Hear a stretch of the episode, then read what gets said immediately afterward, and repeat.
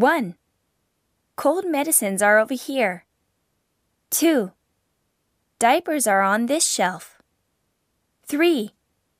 Do you have any allergies? 4.